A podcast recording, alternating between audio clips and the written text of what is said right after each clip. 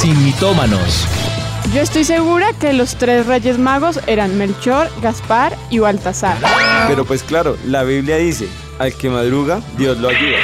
Yo una vez leí que decía, ayúdate que yo te ayudaré.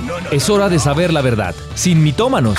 Con los pastores Juan Sebastián y Ana María Rodríguez. Sin mitómanos. Muy buenas tardes para todos nuestros oyentes. Una tarde más llena de bendición y llena de alegría aquí en Sin Mitómanos. Les habla Juan Sebastián. Así es, muy buenas tardes a ¿Cómo cada es, by. Juaniana, Juan y Juan No, Sebastián? Toca, toca ponerle un sello ahí a ver cómo nos llamamos. Pero bueno, buenas tardes a todos los que nos están escuchando. Un día más en Sin Mitómanos y bueno, con un programa que desde ayer estamos anunciando y que todos han visto y yo creo que para todos es una gran bendición. Es que aunque nosotros no nos damos cuenta cada minuto de nuestra vida, nosotros estamos tomando decisiones grandes o pequeñas o a veces hasta inconscientemente no sabemos que estamos tomando decisiones que son trascendentales para nuestro futuro. Y por eso hoy en Sin Mitómanos queríamos tomar ese, ese, mm, este tema, la decisión de tomar este tema, para que podamos eh, desde hoy cambiar de pronto muchas cosas que hemos hecho mal y, y volver a ese camino perfecto que el Señor nos está mostrando y lo que ustedes decían, decisiones pequeñas que tomamos todo el tiempo, que desayunar, que ponernos, poner? que Ponernos. por qué camino voy a tomar al trabajo, por este otro camino y esas pequeñas decisiones, aunque no creamos, también pueden, eh, son pequeños pasos, pero que nos están tomando, llevando hacia una dirección. Entonces, grandes o pequeñas que sean las decisiones, hay que saber tomar buenas decisiones en nuestra vida y de eso se va a tratar el programa. No solamente es ahí. Miren que durante la juventud tenemos varios retos muy importantes en nuestras vidas. Somos nosotros los que debemos afrontar esos retos. Y esas decisiones deben ser llenas de carácter. Ese carácter nos va a ayudar a nosotros a entender si hay temor de Dios en nosotros o no. Porque fíjense que durante la vida esas decisiones serán consecuencia de lo que nosotros tomamos cuando éramos jóvenes. Si cuando jóvenes tomaste buen, bueno, si cuando fuiste joven tomaste buenas decisiones, ahora eh, eh, de adulto encontrarás la bendición. Ahora a los jóvenes, si ahorita como joven tomas buenas decisiones, cuando llegue esa, esa vida adulta vas a encontrar todas esas bendiciones, vas a encontrar toda esa repercusión. Ahora, si tomamos malas decisiones, también vamos a, a- a- encontrar malos frutos, malas cosechas, malas siembras. Vamos a encontrar un camino de decisiones poco sabias, sería la palabra que deberíamos utilizar, para no ahondar en, en- en cosas que no, no llevan en este momento o que no van al caso. Pero malas decisiones de joven van a causar que cuando ya seas adulto tengas consecuencias por haber tomado decisiones poco sabias. Así que hoy en Sin Mitómanos le vamos a pedir al Señor, no queremos una vida llena de lamento, no queremos una, una vida llena de frustración.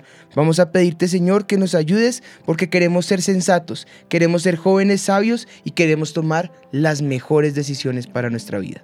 Amén, así es. Saludamos a todas las eh, los que nos están escuchando por redes sociales, YouTube, aquí nos están escribiendo desde México, Barranquilla, Uruguay, Paraguay. Un saludo a todos ustedes, muchas gracias por conectarse con nosotros una vez más.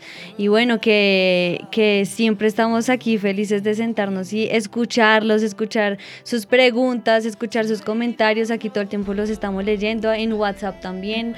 Eh, y bueno, emocionados porque sabemos que todas las cosas que nosotros decimos aquí, primero repercuten en nuestra vida para poder sentarnos aquí y también poder ir a sus casas y a sus corazones y, y saber que el Espíritu Santo está en medio. Así que yo creo que invitemos al Espíritu Santo a este lugar y empezar así con el tema de lleno. Bueno, ¿qué les parece si tomamos allí nuestra taza de café sin mitómanos, alistamos nuestra Biblia, sacamos nuestra bendita y empezamos a tomar las notas que hoy Dios quiere que nosotros tengamos para poder tomar esas decisiones adecuadas? Sin mitómanos es un programa que se ha creado precisamente para desvirtuar todos los propósitos que Satanás quiere eh, implementar en nuestra vida y suplantar esas mentiras o esa falsedad o ese eh, recorrido de malos hábitos que se bueno de malas eh, no sé mal- malos pensamientos que se convirtieron en un hábito o esas malas costumbres que se convirtieron en un hábito y por causa de la presencia del Señor y a través de su palabra poder desmitificar a Satanás y arrancar esa cizaña de nuestro corazón y poder fructificar. Hoy enfocado en las decisiones, necesitamos la guía del Espíritu de Dios. Así que vamos a pedirle Espíritu Santo, clamamos que tú desciendas con poder en este programa. Que tu gloria se manifieste en medio nuestro, Señor.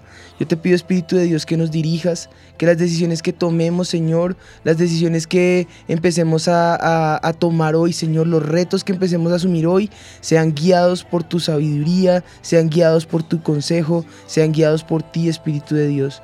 Tú eres nuestro consolador, aquel que va junto a nosotros, aquel que nos dirige, aquel que nos recuerda todas las palabras que mi Jesús nos enseñó y aquel que nos guía y nos lleva a toda la verdad. Te damos gracias y clamamos que nos muestres a través de tu palabra cuáles son esas decisiones que debemos tomar en ti. En el nombre de Jesús, amén y amén. Amén. Dice la palabra del Señor en el Salmo capítulo 25, los versículos 4 y 5. Muéstrame, oh Jehová, tus caminos, enséñame tus, tus sendas, encamíname en tu verdad y enséñame, porque tú eres el Dios de mi salvación, en ti he esperado todo el día. Con esta palabra quiero que podamos escuchar cuál es ese mito del día. El mito del día.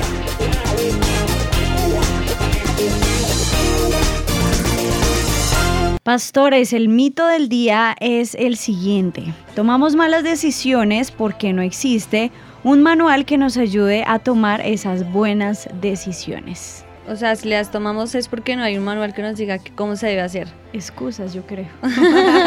Bueno, escuchemos qué está diciendo la gente en la calle.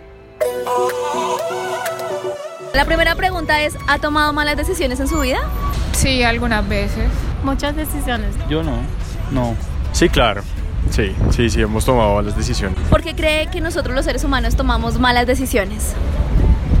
Bueno, muchas veces pienso que puede ser por pues por falta de tiempo, digamos, eh, empezar qué alternativas hay para, para tomar cierta decisión. De pronto, pues, por rapidez, por falta de conocimiento, por pues dejarse llevar, digamos, a veces emociones y, y no por lo que pues de- verdaderamente se debe tener en cuenta. Porque no pensamos antes de actuar. Entonces, después, cuando queremos ver, ya la decisión está hecha. Porque hay veces que uno crece y no tiene la experiencia y, y comete errores. Yo creo que es necesario, yo creo que así es la vida y siempre vas a tener que tomar malas decisiones y es como el destino, así es. Depende de las amistades que uno tenga, ¿no? A veces cree uno que es por inconformidad y termina es perdiendo más. Porque a veces uno no se detiene a pensar, sino uno dice, ay, por ejemplo, eso es más fácil que esto. Y mentiras, al contrario le pasa a uno. Pues por los afanes uno a veces comete errores, pero el resto... Por eh, muchas veces momentos de afán, de preocupación, entonces son las cuestiones cuando de pronto uno toma ciertas decisiones que después para momentos son de arrepentirse uno. ¿Se ha arrepentido de esas malas decisiones? Sí, claro, por supuesto. Por ejemplo, el día que empecé a fumar. Es una decisión de la que me arrepiento. Así todavía fume, pero se ha arrepentido de eso. Y demasiado, muchísimo, pero ya untada la mano. untado el dedo, untada la mano. Eh, bueno, la decisión que yo tomé, una que yo tomé que me arrepiento mucho fue de no haber seguido estudiando. Y hoy en día me arrepiento.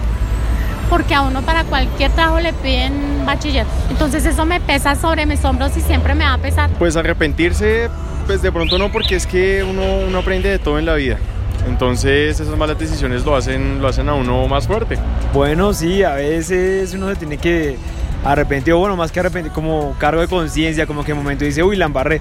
Pero si de pronto después sale bien, como que, ah, bueno, listo, ya uno relajado. Pero, pero sí, de vez en cuando uno se, se arrepiente si la decisión fue muy mala. De resto, no, no hay que cargarse tampoco por, por todas las cosas. ¿Cuáles han sido las consecuencias que les ha acarreado tomar esa mala decisión? Bueno, de pronto en oportunidades, pues por, por no tomar la decisión correcta se cierran ciertas puertas que luego pues vemos que no hicimos el proceso como, como tuvo que ser. Pues sí, sí, de pronto uno pudo haber vivido muchas cosas más antes de tener hijos. Sin irme a dramático, digamos que por la soledad por la que estoy pasando ahorita sentimentalmente, estoy muy arrepentido de eso. Entonces, es esa.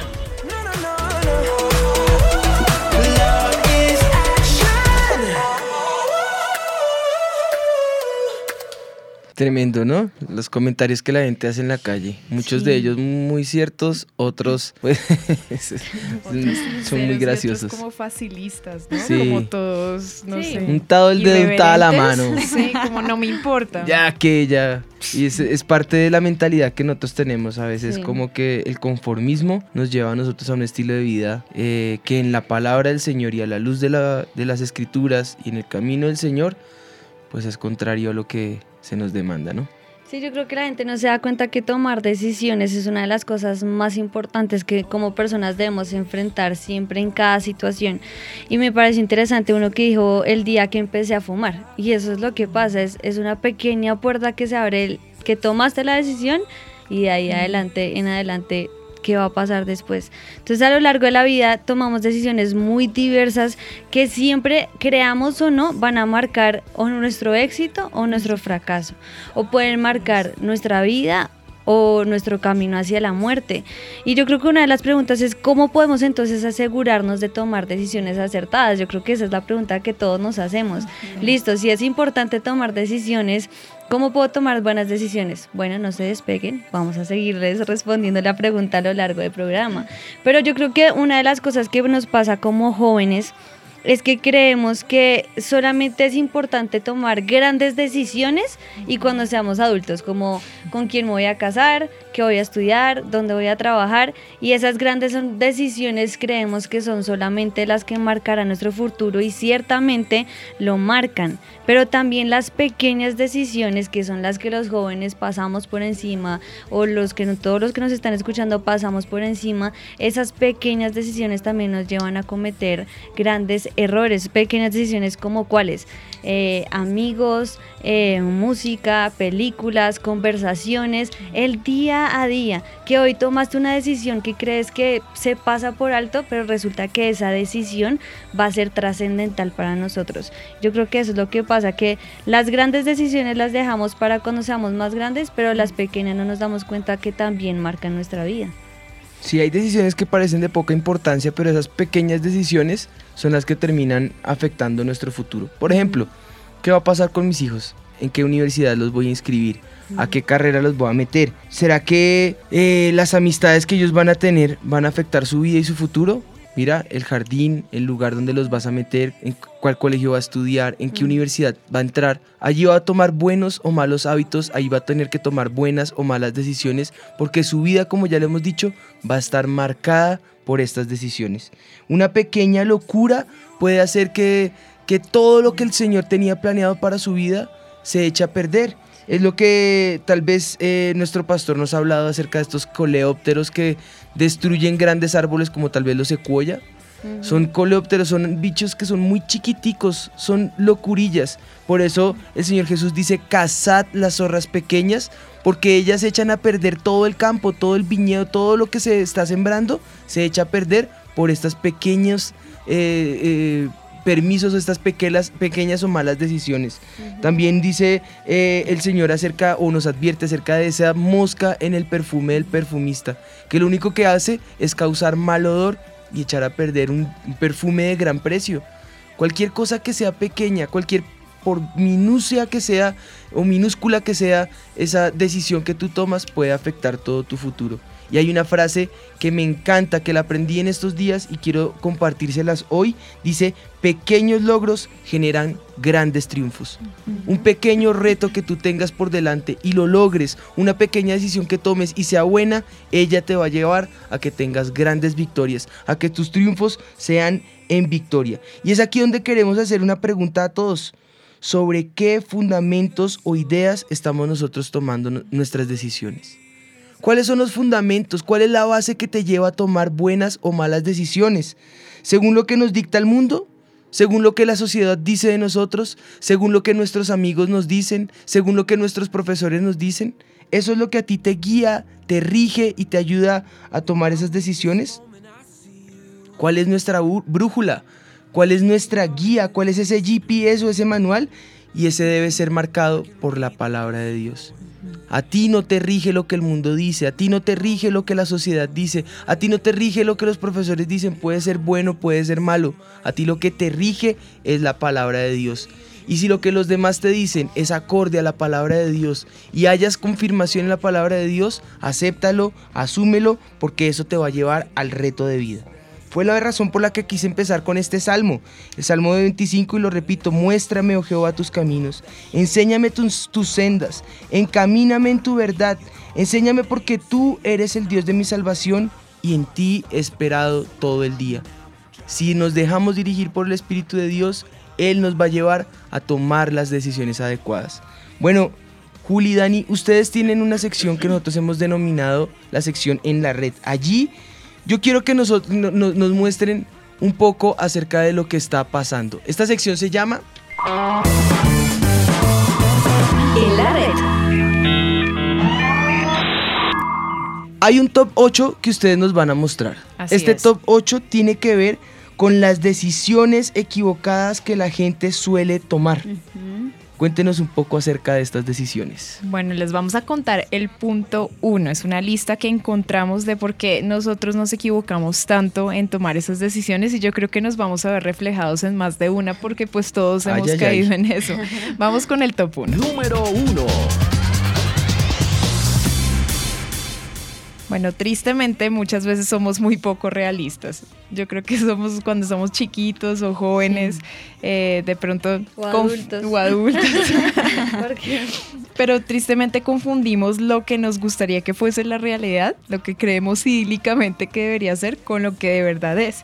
Y como decidimos mal es porque nos engañamos a nosotros mismos creyendo que la realidad es otra. Y sabemos que no es. Y O sea, yo creo vivir una realidad efímera. Ser Sí. poco realista, de Ajá. verdad, ignorar la realidad y convencernos de que esa decisión va basada en la realidad que a mí me gustaría que fuese. Ay, qué cosa. Y ahí va el número dos. Número dos. Hacerse trampas. Miren que esto tiene que ver mucho con la publicidad y el marketing o la sociedad Uy, y cultura que nos rodea. Porque habla de que hoy en día todo es como con trampa. Le muestran a la gente una cosa, pero a la, a la hora de la verdad es pura mentira. Entonces, realmente dicen que hoy en día las decisiones la gente las toma aún metiéndose en la cabeza una idea tiene mucho que ver con la primera, pero ellos mismos se engañan a sí mismos y también aún con los demás. Cuando, digamos, ellos cumple, eh, prometen algo a una persona, ellos mismos se engañan a esa persona y realmente no están cumpliendo lo que prometieron o no estoy yo llevando a cabo lo que yo mismo dije, venga, voy a cambiar esto. O una persona, digamos, en su familia que esté tomando una decisión buena con respecto a su hogar, yo voy a dejar de tomar, voy a dejar de pelear con mi esposa. Así mismo se engaña o engaña a su mujer y realmente no cumple lo que realmente está prometiendo. O, o lo que llaman en el, en el sistema gubernamental la politiquería. No la política, porque la política es necesaria. La politiquería. Politiquería Promesas igual que no hacer cumplen. trampa. Sí, Cierro paréntesis. Así es. Tema muy mencionado. Vamos con el 3. Número 3. Tiene mucho que ver con el anterior porque es decidir según las modas, ¿sí? Con lo que todo el mundo está haciendo, voy con la corriente, lo que todos están haciendo, pues entonces yo lo hago. ¿Para dónde va Vicente? ¿Para la dónde va la gente. gente? Y eso yo creo que es más se marca mucho en personas que no toman esa decisión radical por seguir, digamos, a Jesús, sino que es para un lado y para el Ujú. otro, y lo que diga este y lo que haga el otro, Sí. y ahí es donde toman muy malas decisiones. Número 5. Yo creo que este nos pasa a todos y tiene que ver mucho con la paciencia y por lo menos en mi caso personal a mí me cuesta y es precipitarse a tomar decisiones. Uno de pronto está esperando que algo pase, que algo pase y no pasa. Entonces como no pasa, venga, ven, yo tomo la decisión y se precipita a tomar esas decisiones y sencillamente fracasa. Porque también se habla, digamos, de arriesgar no, no de arriesgar algo en una decisión, sino más de lo necesario. Cuando tú sabes que de pronto no está bien o te estás dejando llevar por tus impulsos, tus emociones, sobrepasas ese límite y ahí es que fracasan en las decisiones. ¿Superan el punto del no retorno? Sí. Exactamente. Y las y las la, la paciencia es clave. Eso le pasó a Saúl. Solo tenía que esperar un momentico más y por, por la impaciencia tomó la peor decisión de su vida.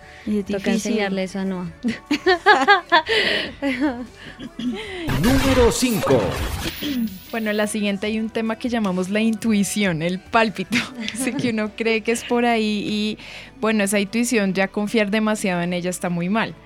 Y muchas veces pues debemos saber que no es un elemento positivo o certero, no es ese manual por el cual debemos tomar decisiones. Entonces creer que todas nuestras decisiones deben ser por intuición, porque creemos que así debe ser o porque lo sentimos. Y estábamos equivocados. Entonces muy peligroso confiar demasiado en la intuición. Hay, un co- una, hay una contraposición con, con la intuición y es el discernimiento. Porque Pero no es intuición, no es intuición. La gente piensa y confunde el que el discernimiento es intuición. La intuición tiene que ver con yo creo que, sin embargo, no sé si el resultado va a ser bueno o va a ser malo. En cambio, la- el discernimiento no es creo que, estoy seguro de porque el Espíritu de Dios me lo muestra y me lo deja ver. Entonces, diferencia. es muy diferente. Por eso dije que es una contraposición. Que el, que el que debería seguir uno no es la intuición, sino el discernimiento. Pero eso es para hijos de Dios. No tienes al Hijo de Dios. Mira que acá hay bendición para tu sí. toma de decisiones. Número 6. Este también, digamos, tiene su respuesta bíblica porque es ser prisionero de las propias ideas, o más bien como la terquedad, de que porque yo pienso esto, entonces esto se tiene que hacer y esto se hace a mi manera, y llega de pronto un argumento que debate el tuyo y tú crees que tú tienes la última respuesta, entonces toman las decisiones equivocadas, como una persona que siempre está pensando, no, yo, te, yo tengo la razón y yo tengo la razón, y alguien te dice, venga, no, es que no es el mejor camino, toma una decisión equivocada por basarse en su propio argumento o en su propia prudencia, como diría ahí la Biblia. Mi mamá siempre nos corregía a mis hermanos y a, y a- y a mí, pues cuando estábamos tercos, nos decía, sabe tanto que sabe a feo. Y yo creo que ese tipo de personas saben que están haciendo, o sea, que están tomando la decisión incorrecta, pero por ya la terquedad de que uno tiene la razón, orgullo. lo hace y ya. sí. Miren los idealistas o los ideólogos. Generan una ideología y sin importar si es falsa, errónea, con esa ideología se van hasta la muerte si es necesario. Y saben que Y está saben mal. que está mal. Número 7. Esta me gustó mucho y nos ha pasado a todos, no considerar las consecuencias de nuestras decisiones. Mm. Entonces a veces tomamos esa decisión inmediata para resolver el problema ya y no pensamos ni a corto, mediano Ay, ni largo como plazo. dijo alguien, no pensamos antes de hablar. Ni- Pero ni eso pasa corto- mucho como en la adolescencia, ¿no? Uy, sí. Uno siempre va tomando decisiones y los papás le dicen a uno, yo me acuerdo que mi mamá, pero usted, porque usted no mira las consecuencias, no mira, Daniela, y uno en ese momento como ¿Qué, que... qué va a pensar en ¿Qué eso? iba a medir? ¿Qué iba a pensar? ¿Que el futuro? Que no, No. nada. Mm. Y suele pasar mucho en la De eso ahorita hablábamos detrás de micrófonos al escuchar las personas en la calle, agregaríamos otro punto, el no escuchar a los papás. Yo creo Uy, que sí. las peores cosas que me han pasado en cuanto a consecuencias fue no atender al consejo de mis papás, cosas inmediatas y pequeñas. No salgas a esta hora, no vayas por esta ruta, no hagas esto, pero consecuencias tenaces. Por eso, recuerdo- porque como No jóvenes medir. no medimos, No Sí. las decir, no consecuencias. medimos Es que Sí, uno al, al- no medir las consecuencias, el, el reto que yo asumo no es tomar la decisión. Por eso mi papá siempre nos ha enseñado, y no lo ha dicho a la familia, pero también lo ha predicado. En momentos de tribulación no se toman decisiones. Eso es muy importante. Porque en el momento donde la persona está turbada, en el momento donde acaba de pasar un terremoto, la persona tiende a salir corriendo del edificio. Y resulta que, que le dicen, hey, espere un momentico. Cálmese. Cálmese, salgan en orden porque si no se van a matar. Lo que dicen cuando hay una, un, peligro, un riesgo, una emergencia. En momentos de tribulación y turbación no se toman decisiones.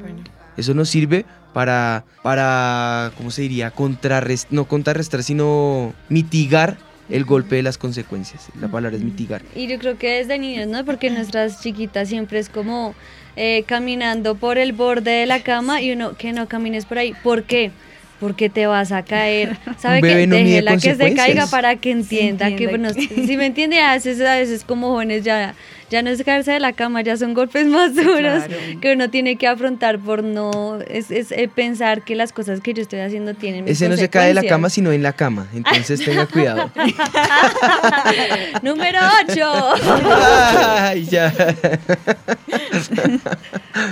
Número 8. Ah, ya, bueno. El número 8.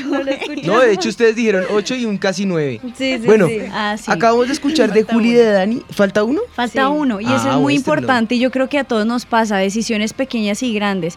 Ustedes no han dicho yo voy a hacer dieta, me voy a cuidar, voy a ir al gimnasio o voy a empezar a leer la Biblia y no cumplimos. Ese es el número 8, que hay veces tomamos decisiones y la mayoría de veces esas decisiones no se cumplen. Se Entonces veremos. entramos en un error y es precisamente esto, la falta de fuerza de voluntad para hacerlo o la falta, digamos, de dominio propio para tomar esas decisiones y no solo tomarlas, porque hay veces tomamos esa decisión, listo, hoy empiezo tal Pero no cosa, listo, hoy dejo, pero no actuamos con respecto a esa decisión. ¿Recuerdan una de las predicas del, del pastor? Determinación. Medio paso Mitiguemos ese golpe con la determinación. Sí. Hay, otra, hay otro aspecto también muy importante. Con Satanás no se negocia.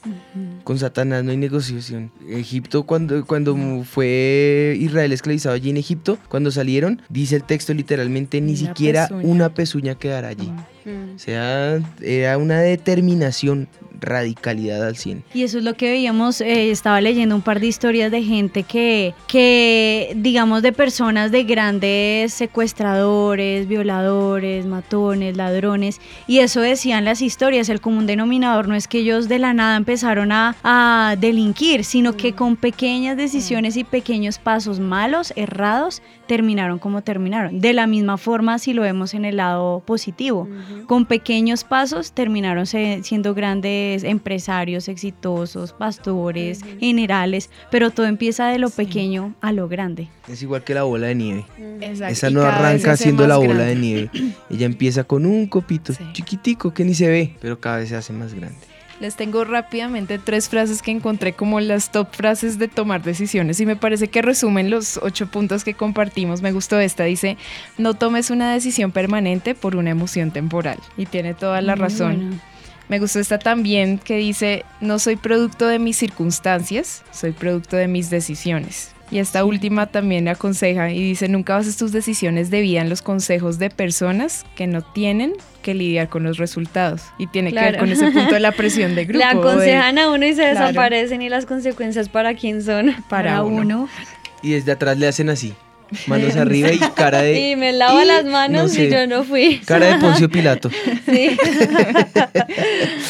Pues bueno, ustedes nos mencionaron nueve. Yo quiero cerrar el ciclo de los nueve con la vida espiritual de las personas. Muchas veces nosotros llegamos a tomar malas decisiones y yo creo que esta es la que con toda seguridad es la más importante y es porque hemos dejado de lado el consejo del Señor. Cuando nosotros nos aislamos de la voz de Dios, cuando nosotros nos aislamos del consejo del Señor, todo lo que viene no son decisiones, sino consecuencias. Entonces, en lugar de culpar a Dios, nos tenemos que empezar a, a mirar a nosotros mismos. En lugar de señalar, tenemos que empezar nosotros a retroceder, a recoger la pita, como dicen eh, los papás. Recoja la pita y eso es interiorice, empiece a pensar, reflexione todo lo que hizo mal y tome las decisiones correctas. Pero ¿cómo poderla tomar si yo dejo de lado el consejo del Señor? Y en esto incluimos también a los que somos cristianos, porque no solamente le estoy hablando al no creyente. Claro, el no creyente con toda la lista que ustedes nos dan, tienen, tiene ese top 8 de los errores que comete en su vida al tomar decisiones. Pero al creyente se incluye allí porque abandonamos el consejo del Señor y entonces llevamos una vida que nos lleva a parámetros seculares. Ya no estamos bajo la gracia entonces, porque si yo no escucho al Señor y no sigo sus preceptos, pues ya no estoy bajo la gracia que Él me ofrece. Ahora me regiría entonces bajo la ley. Ya no estoy bajo eso, ese disfrute y ese deleite, sino bajo parámetros, normas y conductas. Esos parámetros que son al fin y al cabo los que rigen al mundo, no que a nosotros no nos rijan. Pero no tengo por qué vivir al margen de la ley, de lo legal, yo puedo vivir al margen de lo, del disfrute y del deleite que Dios me ofrece al obedecer, al asumir el reto de seguirlo a Él. Porque nos dicta eh, el mundo eso no es lo que me debe regir a mí. Porque eh, fulanito de tal lo hace, yo lo hago, no, eso no es lo que me dice, lo que me dirige a mí a tomar una decisión. A mí no me, no me dirige ni me rige lo que los demás hacen. Yo voy en contra de la corriente. No porque voy en contra, no porque tengo un carácter anarquista, no porque soy rebelde, no. Porque la voz de Dios es mi autoridad.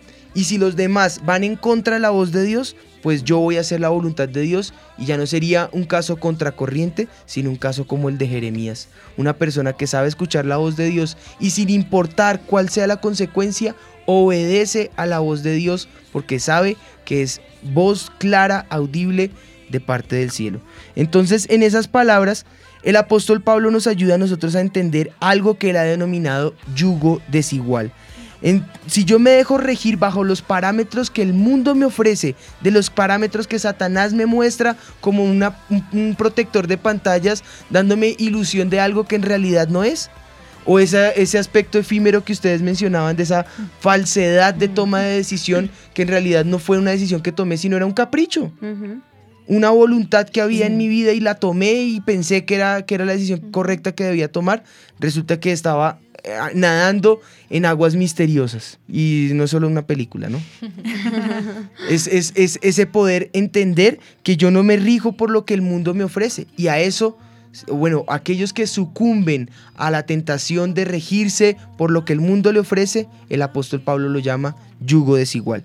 La frase yugo desigual no solamente está asociada con casarse o tener una pareja que en cierto sentido nosotros eh, denominamos eh, yugo desigual porque no es creyente. Ciertamente el apóstol Pablo está hablando de no casarnos con una persona que sea de yugo desigual, que no sea creyente, que sea incrédula.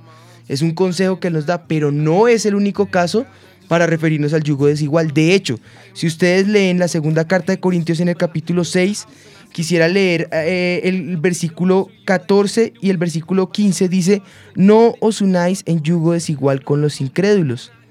Porque qué compañerismo tiene la justicia con la, ju- con la injusticia, y qué comunión la luz con las tinieblas, y qué concordia Cristo con Belial, o qué parte el creyente con el incrédulo. Y de ahí en adelante dice que eh, el cuerpo es templo del Espíritu Santo y más adelante empieza a citar el Antiguo Testamento. Habitaré y andaré entre ellos, seré su Dios, ellos serán mi pueblo, por, por lo cual salid del medio de ellos, apártense, dice el Señor, de todo este mal, y no pequen ni toquen lo inmundo. Yo recibiré, seré para vosotros padre, mejor dicho, ustedes me serán mis hijos y les empieza a dar todas las promesas de bendición para aquellos que se apartan de lo que Pablo denomina idolatría y de lo que el Antiguo Testamento denomina todo aquello que es en contra de Dios.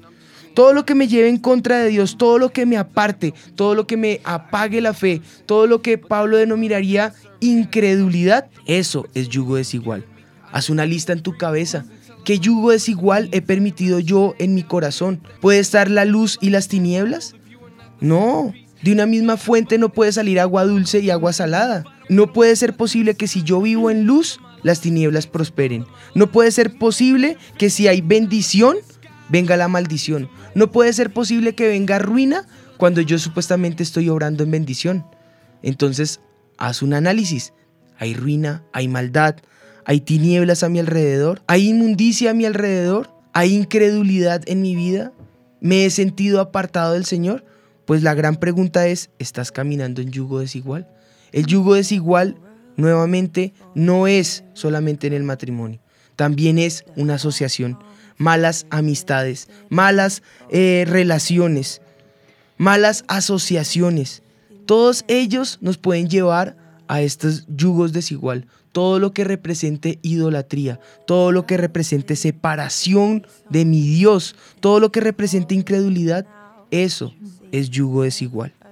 Y yo creo que, bueno, si nos estás escuchando por primera vez, quisiéramos ser un poquito más gráficos y darles un ejemplo de qué es yugo desigual, porque para nosotros ya es una palabra común y la entendemos, pero tal vez tú no. Y para ser gráfico, el yugo desigual era un como un palo de madera que ponían entre dos bueyes y lo ponían para estar juntos y los dos tenían que trabajar en equipo para poder hacer un camino y tiraban de lo que tenían atrás para poder hacer un camino recto. El yugo desigual que es que uno de los bueyes es gordo y el otro flaco, no me Juli cambió su sonrisa por cara de Uno puño. más alto y otro más. Mentira, Juli cambió Juli. su cara de sonrisa por cara de puño. No, mentira, Lo no. hubiera hecho contigo. Bueno, bueno. Uno más alto, otro más bajo. Uno Y más entonces- lindo, otro bueno. Buenísimo. Pero quedó ya gráfico en la cabeza, no se les va a olvidar. Cuando son diferentes. Resulta que no van a caminar recto, sino que lo que van a hacer es que Ah, van a estoy caminar. gordo yo. pues es que me salió para este lado primero, no. Me salvé. Ay, no. Bueno, que iba. Ah, No no. No van a caminar recto, sino que lo que van a hacer es que van a caminar en círculos y no van a hacer el trabajo bien hecho, sino que no llegan a la meta. Y ese es el yugo desigual.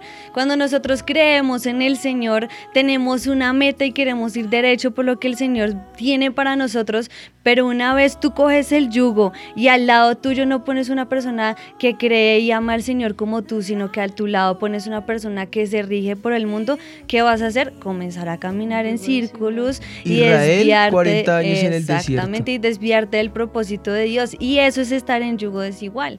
Entonces por eso te pregunto hoy, ¿en qué estás basando tus decisiones? ¿En los parámetros de lo que Dios quiere para ti o en los parámetros tal vez de lo que el mundo te está ofreciendo? Y si entonces estás en esa en esa disyuntiva, lo que estás haciendo es caminar en círculos, así como Israel que se perdió 40 años en vez de ir a la bendición, lo que hizo fue esperar y esperar y ¿Y esperar. sabes qué? Retroceder el plan del Señor. Claro. Porque el propósito del Señor era vida, era eternidad, era abundancia. En ese caso con el pueblo de Israel eran frutos, era eh, miel que fluye. Eh, La bendición era de toda Dios. la, la abundancia y el bien y su bendición sobre sus vidas. Pero ese yugo es igual. hace que caminemos en círculos. Entonces el primer consejo hoy, quita ese yugo desigual, aparta a esa persona de tu vida que te está haciendo caminar en círcul- círculos y acompáñate de personas que amen al Señor, que crean en su palabra, que te hagan crecer espiritualmente y ahí sí juntos trabajar para llegar a la meta de lo que el Señor tiene. Mejor malo conocido que bueno por conocer. Depende. Sí. Es un- son decisiones que yo creo que todos tenemos que empezar a, a- a cuestionarnos en nuestra vida. Eh, Porque, bueno, un versículo que yo les quería dar está en el Salmo 39 que dice, encomienda a Jehová tu camino, confía en Él y Él hará. Si nosotros antes de empezar ese camino encomendamos al Señor nuestros pasos, la palabra es clara, confiar en Él y ¿quién lo va a hacer? ¿Nosotros? No, Dios lo va a hacer por nosotros. ¿Qué les parece si hablamos respecto a este salmo que estás diciendo de algunos aspectos al día de hoy que corresponden a ese yugo desigual? Amor, cuéntanos un aspecto respecto al yugo desigual. Bueno, yo creo que es que lo que pasa es que a veces el, la lógica de las cosas en la que nosotros nos, no, no no nos regimos bajo lo que el Señor quiere, sino como bajo la lógica. Entonces la lógica dice que mis hijos deben ir al mejor colegio. No sé, es la lógica de lo que nosotros queremos para nuestros hijos y buscamos el colegio más renombrado que hay para darles la mejor educación, pero resulta que no nos damos cuenta que nuestras decisiones no deben pasar por la lógica, sino por lo que Dios quiere. Y no te has puesto a pensar que de pronto en ese colegio tu hijo va a conocer una mala amistad que lo va a llevar a perderse.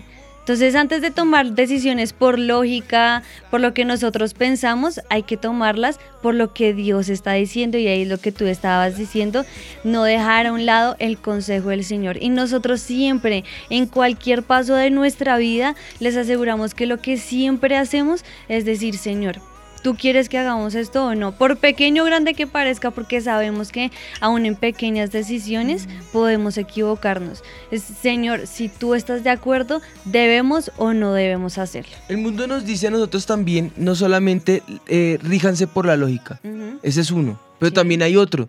Por ejemplo, el mundo te dice, no te cases. Sí. No te cases porque eso, mejor dicho, es... Se arruinó Se la arruinó. vida. Se amarró. Se amarró, se ligó, se... No, el matrimonio, eh, te va a decir el mundo, el matrimonio es una esclavitud, el matrimonio es eh, una aflicción y la verdad es todo lo contrario. La verdad que nos da la palabra de Dios, ella nos dice que el que haya esposa haya el bien. En otras palabras, nos enseña que el matrimonio es una, es una bendición y también nos dice que es lo mejor para nuestras vidas. Nos dice que andarán, eh, dice precisamente andarán dos si no estuvieran de acuerdo. Pues si andamos dos, tenemos mejor paga de nuestra recompensa. Tenemos, eh, si el uno cae, el otro le levanta. Tenemos la ayuda. O sea, si hallamos la esposa, hallamos el bien y la bendición que hay para nuestras vidas. Porque somos lo mejor que el Señor creó para ustedes. Bueno, eso es un paréntesis. ¿Quién, quién hizo pecar Si a nosotras Adán? no podemos Ah, vivir. Ay. Siempre la culpa la tiene la vaca. Entonces, eh, es mejor eh, que nosotros podamos entender. Acá estoy diciendo, ¿me dijo vaca? ¡Ah! Entonces me voy. Ay, Dios. Ese, ese es uno de los consejos. También, por ejemplo, no sé si ustedes han escuchado, es mejor no tener hijos. ¿Para qué traer hijos que sufran al mundo? Y empiezan con frases que empiezan a destruir nuestra, nuestra, nuestro propósito de vida. Y no solamente nuestro propósito de vida, sino el primero y el más grande de todos los mandamientos que el Señor nos, nos dio en Génesis. Fructificados y multiplicad. Sojuzgad la tierra. La única forma de poder sojuzgar la tierra, la única forma de poder fructificar y florecer es mediante la prolongación de nuestros días. Y esa viene por nuestros hijos. Nuestros hijos son la bendición, son un regalo del Señor, son el fruto del vientre que Dios nos da, son nuestra recompensa. Los hijos eh, que nos nacen en nuestra juventud son como, dice la palabra de Dios, que son como esas flechas en las manos del guerrero. El Señor ya los tiene con propósito, los tiene dentro de su aljaba listos, listos para bendecir las naciones, listos para arruinar las tinieblas, listos para brillar. Cada hijo que viene no es eh, culpa de la casualidad, no es culpa de las malas decisiones, no es culpa de los abortos que te dicen, ay, mire, ese, ese viene con malformaciones, ese viene con situaciones difíciles. Ni siquiera te voy a decir algo más importante, ni siquiera importa en qué condición lo hayas tenido. El hijo no tiene la culpa y tú no sabes qué bendición o qué propósito grande puede hacer Dios con el hijito que viene en camino. Así que si alguien te dijo aborta, anula esas voces de tu cabeza. En el nombre de Jesús viene la bendición y viene la prolongación de tus días. Con ese hijito en la condición que haya venido, con ese hijito tal vez no esperado, con ese hijito tal vez, voy a decir una palabra un poco cruel, tal vez no deseado con ese hijito que venga allí, tú no te imaginas si ese el día de mañana pueda ser el que te sustente, si ese pueda ser el que te levante, si ese sea el que te, te sostenga y te lleve a esa bendición que Dios tiene para tu vida. Amén. Así que no somos nosotros quien para, para ir en pro de la muerte. Nosotros no podemos decir que somos asesinos, nosotros somos pro vida. Amén. Yo He creo que otra de las cosas que están rigiendo ahora las decisiones en nuestra sociedad es la famosa frase de deje el libre desarrollo de la personalidad. Y entonces eso ha llevado a que las personas tengan libertad sexual, tomen alcohol, ingieran drogas, para que ellos mismos experimenten todo lo que deben vivir y puedan desarrollarse como personas. Bueno, pues a mí me parece que eso también es una mentira. Eh, lo que el Señor nos ha enseñado es que todas esas cosas destruyen nuestro cuerpo y nosotros somos templo del Espíritu Santo y lo que ahora están haciendo es llamar a lo bueno malo y a lo malo bueno. Entonces ahora nosotros somos los retrógradas, lo que no queremos el progreso, porque no creemos todas las cosas que ahora la gente dicen que está bien. Ahora nosotros yo creo que debemos regirnos es por lo que dice la palabra de Dios. Precisamente eso que estás diciendo, quiero hacer hincapié un poquito en eso que acabas de mencionar. Porque la importancia no es si vivimos una vida de manuales, de reglas y de decisiones retrógradas. No, esa no, es el- esa no es la vida que yo vivo. Les digo, yo soy joven y como joven no soy retrógrado. Sería una contradicción.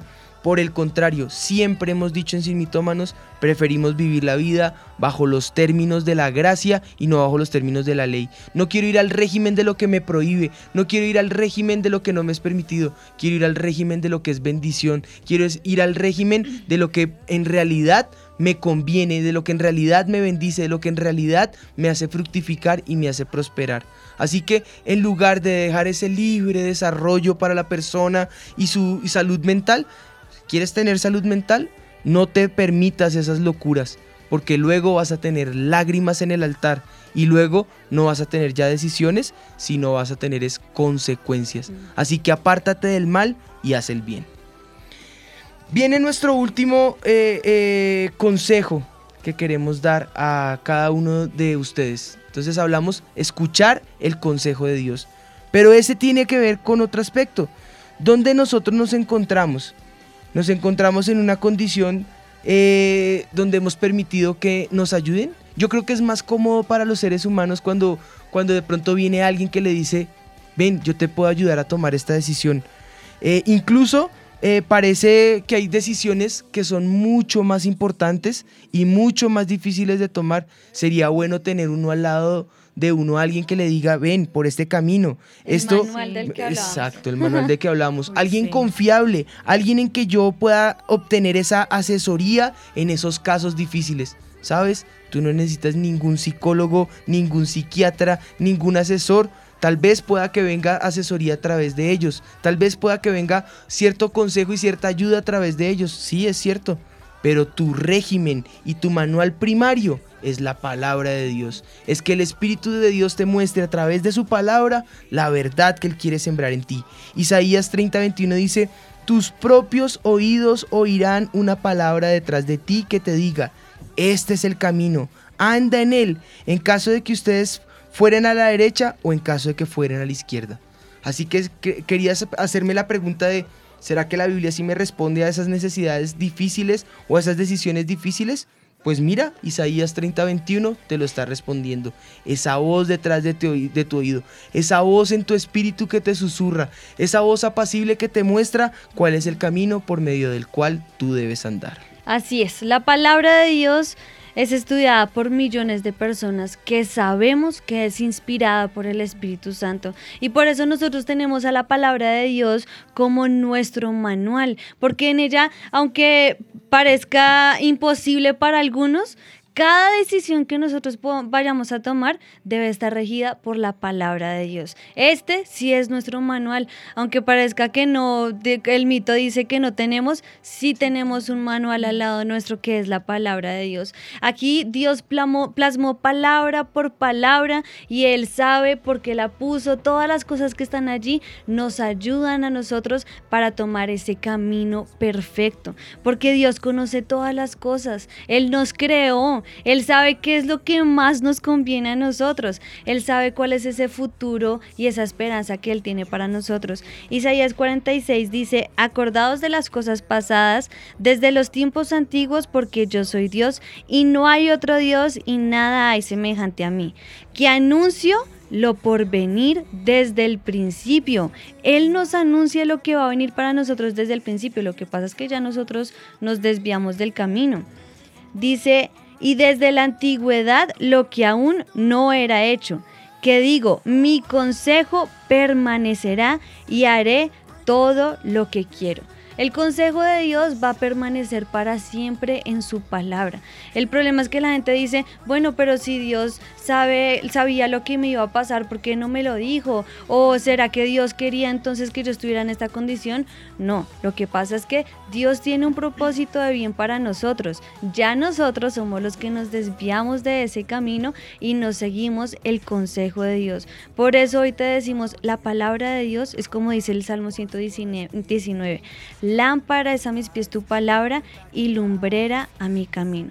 ¿De qué manera nos ayuda el Señor para atravesar nuestras tormentas? guardando su palabra en nuestro corazón, siguiendo ese consejo que Él tiene para nuestras vidas. Cualquier decisión que vayas a tomar, antes medita en su palabra, que allí vas a encontrar esa respuesta de parte del Señor. Qué tremendo. ¿Te das cuenta cómo es el cambio que el Señor empieza a hacer en nuestras vidas? Él empieza a orar el primero en nuestra mente, luego en nuestro corazón y luego nos dirige para hacer cambios en nuestra vida. Mira lo que está comentando acá. eh, bueno, yo tengo acá varios comentarios, pero me gusta acá Joan y Alisa. eh, dicen, sí, Joan y Elisa Santos dicen. Ah, no, no, no, Joan y Elisa no. Había acá un comentario que resalté, perdónenme. Sí, están, em- es- empiezan a, a montar canciones para el recreo. sí. Ya, y ya quieren Yo les premio. tengo varias Dice, mira, preguntas. Alexandra eh, dice, desde que acepté a Jesús en mi corazón y creí a sus promesas, siento un respaldo en mi vida. Soy cabeza de hogar, mamá y papá de dos hermosos hijos, y el Señor tomó el control de mi casa desde que el padre de mis hijos se fue, y hoy en día mi confianza deposita 100% en el Señor. Mis decisiones las consulto con Él y hago lo que Él me, eh, hago lo que me da paz. Bendiciones mis pastores, bendito el día que el Señor me los llevó, me, me llevó al avivamiento. Bueno, gracias. Acá también eh, Mayra Barón dice, gracias pastores, son una bendición y estos temas me hubieran gustado poderlos escuchar cuando era más joven. Tomé muchas malas decisiones, pero gracias a Dios Jesús me rescató. Los amo. Bueno, y ahí como eso tenemos varios comentarios. Saludamos allá a Ferneia, saludamos a Pilar, saludamos a todos los que nos están escribiendo, a Carmen, a Natalie, a Natalia, a bueno, Carolina, bueno, todos ellos les mandamos muchos saludos. Les tengo varias preguntas a través de WhatsApp. Tenemos dos Daniela minutos. pregunta. Primero Ángela les dice eh, que por qué se presenta una situación, digamos, cuando se toma una decisión y todo, todos alrededor estaban a favor o le habían dicho a esa persona que tomara esa decisión y al final no se da el resultado esperado. Que ella, digamos, cómo puede enfrentar esa situación cuando a ti te dicen, sí, es la mejor decisión, te aconsejan de que eso es lo que tenías que hacer y al final no se da ese resultado esperado. ¿Por qué pasa eso? Pregunta Ángela Ayala. Yo creo que lo que pasa es que nosotros, en lo que hablábamos ahorita, nos dejamos influenciar por las personas y entonces todos te dicen, sí, esa es la decisión correcta, vamos adelante, pero le preguntaste a Dios.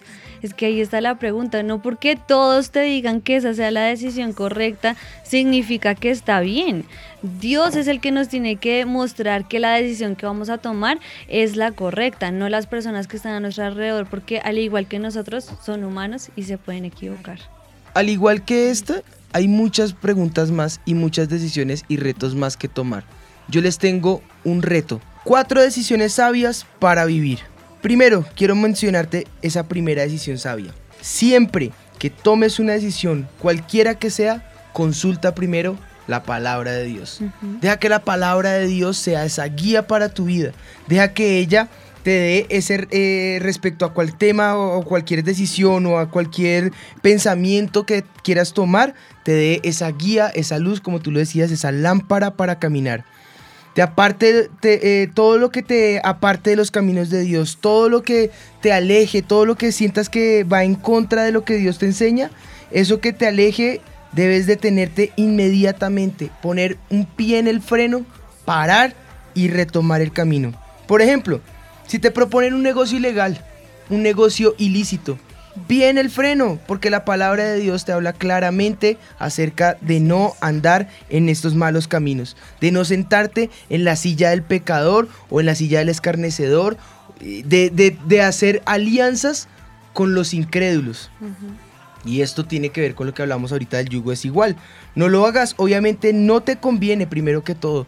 Y segundo, eh, los cristianos somos personas íntegras, somos personas transparentes, somos personas que nos dejamos guiar por la ética y los principios y los valores que nos rige en la palabra de Dios. Además, hay otros ejemplos. Si estás embarazada y no quieres tomar ese bebé, yo ya te dije a ti, no abortes. Acepta el reto, asume ese reto, apártate del mal, busca el bien y vas a encontrar esa bendición. Bueno, Segundo. el segundo reto, y este me encanta porque a veces nosotros sabemos en nuestro interior que cuando vamos a tomar una decisión debemos hacernos una pequeña y corta, pero muy importante pregunta. ¿Siento total paz?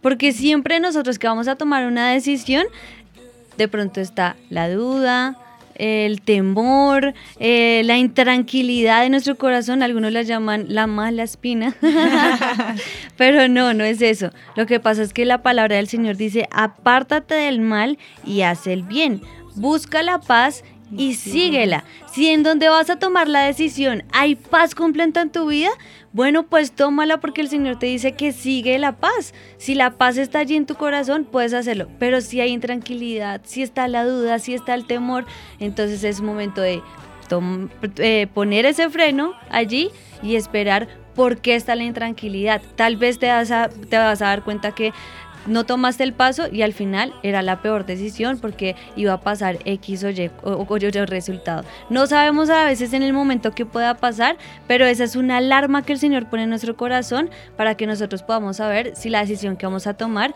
está bien o está mal. Sobre cualquier asunto que tengas que tomar decisión, hazte la siguiente pregunta.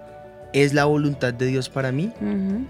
Surge una pregunta mejor, ¿cómo encontrar la voluntad de Dios? Una ya la hemos mencionado y ya está más que clara, que es a través de la palabra de Dios. Si es algo que va en contra de la palabra de Dios, no es la voluntad del Señor, no insistas, porque si es en contra de lo que dice la palabra de Dios, lo único que vas a encontrar es ruina y por más de que insistas, lo único que vas a encontrar es lágrimas, dolor, tormento y sufrimiento. Por otra parte también asegúrate que no sea que, que todo lo que tú hagas glorifique el nombre del Señor y te ayude a crecer espiritualmente. Con estos dos tips encontrarás la voluntad de Dios para tu vida. Si tú te aseguras que tu vida sea llena de la gloria de Dios y que lo que tú hagas, lo que te rodee, las decisiones que tomes, te ayuden a crecer espiritualmente, podrás hallar entonces la bendición de Dios y será una decisión sobre la cual podrás vivir. Y el último consejo que te queremos dar o este reto, por último, es que a veces nosotros estamos como confundidos para tomar una decisión, tal vez no sabes qué, camino tomar y ya le has preguntado al Señor y ya has leído su palabra y tal vez no tienes respuesta. Bueno, nosotros aquí queremos llamarte a que busques a alguien, pero pilas a quién vas a buscar, ¿no? No al amigo, el vecino, el que lo va a influenciar mal, no. No, al brujo, no, al... No. No. No una mago, persona no. con temor de Dios, una persona llena del Espíritu Santo, una persona que sabes que, que tiene testimonio y para eso nosotros tenemos aquí todos los martes de 9 a 5 de la tarde personas llenas del Espíritu Santo que pueden aconsejar tu vida, un pastor del ministerio en tu iglesia donde estés. Bueno, busca a esas personas, rodéate de ellas y seguramente ellos te van a ayudar a tomar ese, esa decisión correcta, ese camino que está bien. Nosotros creemos que no, pero todos aquí hemos necesitado el consejo de un hombre de Dios, que sabemos que allí vamos a encontrar la respuesta y además que lo dice en la palabra del Señor, el Salmo 11 dice, donde no hay dirección sabia, caerá el pueblo, mas en la multitud de consejeros hay seguridad. Lo dice la palabra del Señor. Si tú necesitas una respuesta clara del Señor y no sabes qué hacer y ya tomaste todas las otras eh, retos que nosotros te dimos, pues bueno, acércate a una persona que sabes que te va a dirigir y llena del Espíritu Santo te va a ayudar a tomar esa sabia decisión. En la multitud de consejeros hay seguridad. Bueno, hablamos de cuatro retos que nos llevan a nosotros a tomar decisiones sabias para vivir. Recordémoslo rápidamente, leer la palabra de Dios. Segundo, buscar la paz y seguirla. Tercero, se- asegurarnos que la voluntad de Dios sea perfecta para mi vida. Y cuarto, un consejero que me ayude en el camino. Con estas cuatro decisiones, con estas cuatro determinaciones, podrás encontrar consejos sabios para vivir. Hoy podemos decir, efectivamente, la palabra de Dios sí me da el consejo. Y entonces este quiz, este perdón, este mito está... Mito desvirtuado.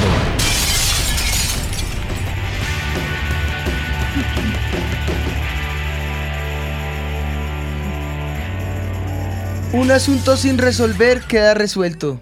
Por eso dije quiz, no mentiras, no.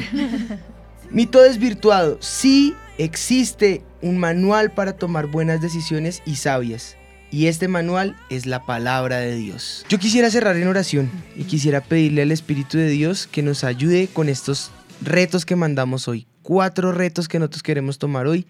Espíritu de Dios, dirígenos en ellos. Si estás Amén. listo, cierra tus ojos y deja que te podamos bendecir en esta hora. Padre, te damos gracias por este programa. Hoy glorificamos tu nombre, que vive para siempre, que nos guía, que nos dirige, Señor, que nos muestra y nos encamina hacia la verdad, hacia la justicia, hacia la, la rectitud, Señor. Clamo, Espíritu de Dios, que tu voluntad sea hecha en medio nuestro. Clamo, Espíritu de Dios, que tu paz descienda sobre nosotros para que nos encamine. Clamo, Espíritu de Dios, que nos hables a través de tu palabra, Señor. Y te pido, Espíritu de Dios, que nos rodees de aquellos consejeros que nos ayudan, Señor, para tomar las correctas y adecuadas decisiones que nos ayuden a vivir en bendición. Te damos gracias, Padre, en Cristo Jesús. Amén y amén. Amén. Dicho esto, quiero decirles, en ocho días nos vemos acá, 5 de la tarde, vamos a estar acá listos, dispuestos para seguir desvirtuando las mentiras de Satanás. Dios los bendiga, nos vemos en ocho días. Esto fue Sin, Mitómanos. Sin mitómanos. Yo estoy segura que los tres reyes magos eran Melchor, Gaspar y Baltasar. Pero pues claro, la Biblia dice, al que madruga, Dios lo ayuda. Yo una vez leí que decía, ayúdate que yo te ayudaré. Es hora de saber la verdad. Sin mitómanos. Con los pastores Juan Sebastián y Ana María Rodríguez. Sin mitómanos. Es el momento para que te vuelvas a poner la camiseta de tu nación y corras por la gloria. Cuando Él te envía, jamás te deja tirado. Cuando Él te envía, su presencia va contigo y tú puedes cambiar tu nación, tú puedes cambiar tu ciudad, tú puedes cambiar la condición del país en el que vives.